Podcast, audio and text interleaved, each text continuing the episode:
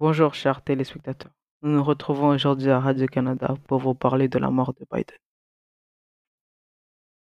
Comme vous le savez, Biden est mort hier à 18 heures. Ceci n'est pas une fausse nouvelle, Biden s'est vraiment fait tirer une balle à la tête.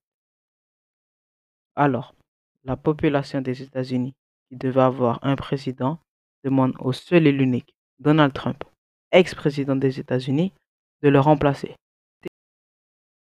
Après la pause, nous parlerons de la conférence de presse de Donald Trump. Rebonjour, voici la réponse du nouveau président des États-Unis.